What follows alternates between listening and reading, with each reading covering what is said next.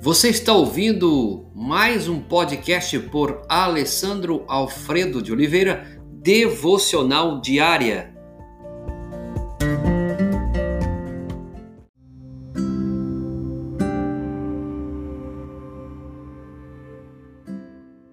O que você quer que Jesus faça por você? Jesus colocava a questão do desejo de modo muito claro quando treinava os seus ministros, seus apóstolos. Lá em Marcos, capítulo 10, 36, você vai encontrar assim: O que queres que eu faça? A pergunta de Jesus. É, pare por alguns instantes nessa pergunta e olhe para a sua lista. Todos nós temos uma lista do que nós queremos que Jesus faça das nossas realizações, dos nossos desejos, dos nossos anseios, antes que eu morra ou você morra. Nós queremos que Jesus faça por nós. Você não iria estar sozinho se fosse o caso. Porque os próprios discípulos perguntaram a Jesus. Então nós não estamos nessa história sozinhos. Basta você ler de fato os anúncios dos dias atuais, você vai encontrar uma miríade de desejos daqueles que compõem tanto as congregações espirituais, as comunidades, a sociedade, serão revelados vários pedidos feitos a Jesus. Tiago e João tinham suas listas. Tiago e João tinham lista de desejo. Ele diz: Queremos que nos conceda o que te vamos pedir. Disseram: Permita-nos que na tua glória nos assente a um à tua direita e o outro à tua esquerda. Marcos capítulo 10, 35 a 37. Tiago e João sutilmente começaram a almejar que seu ministério com Jesus lhe providenciasse uma plataforma de grandeza Veja que esse é um sentimento humano.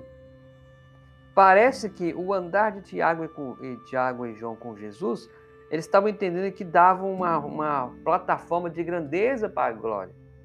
Seus anseios começavam a estragar a sua comunidade.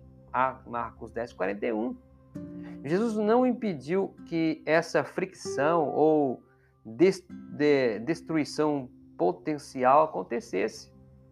Ainda hoje, ele não impede. Você prestou atenção nisso?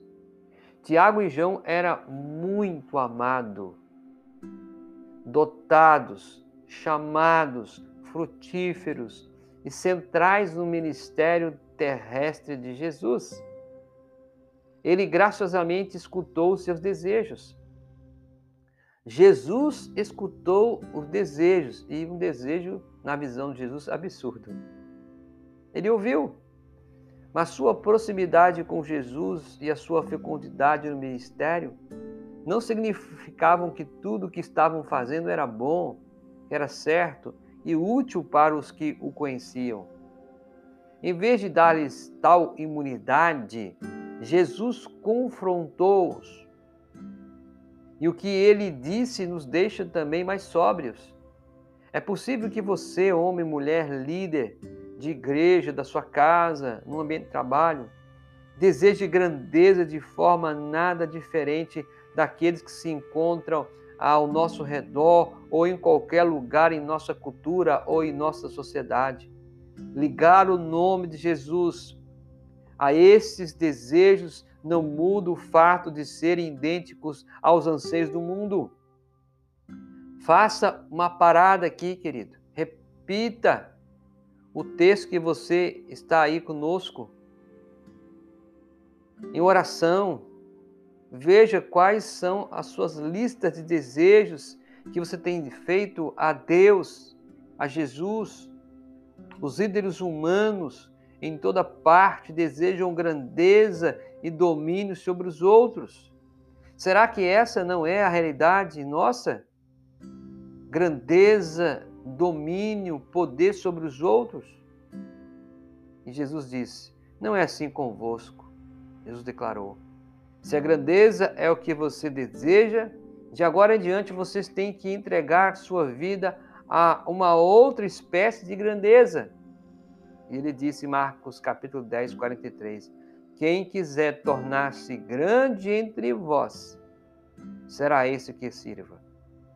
Servos entregam os seus dias a tarefas pequenas, muitas vezes não notadas por longo período de tempo e sem receber nenhum elogio. Jesus então toma Tiago, João e seus outros alunos, discípulos, para um vivo real estudo de caso. Ele mostra-lhes um monte sem nome, pertence a um homem. Este era pobre e cego. Jesus lhe oferece a mesma pergunta poderosa ao fazer a, as maiorias que viajavam com ele: O que queres que eu te faça? Marcos 10, 41. Ali mesmo, a graça de Jesus nos humilha, contrastando os desejos que são revelados no coração do homem. Tiago e João estavam no centro do ministério, junto com Jesus, estavam entre os melhores é, ali pupilos dele, mas isso não é, não bastava para eles. Queriam lugares melhores, queriam lugares acima dos outros.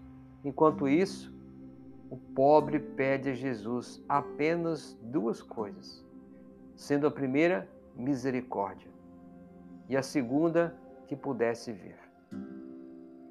Queridos irmãos, amigos e ouvintes, o que você quer que Jesus faça a você? Será que nesse querer que Ele faça a você, será que não existe um grande sentimento de grandeza, de poder, de vaidade? Aquele que quer ser grande, esse que seja pequeno e sirva. Pai, tem misericórdia de nós. Tem misericórdia que algumas vezes ou quem sabe a maioria das vezes somos como, como Tiago e João. Queremos que nos conceda algo que vamos pedir. Permita-nos que nos, na tua glória nos assentemos um à tua direita, outro à tua esquerda. Pai, livre nosso coração de todo sentimento de grandeza, todo sentimento de poder, de anseios mundanos. Coloque em nós a humildade, de podemos carregar a toalha e a bacia. Ajuda-nos, ó oh Pai, que possamos refletir sobre as nossas listas de desejos. É o que pedimos agradecidos em nome de Jesus. Amém.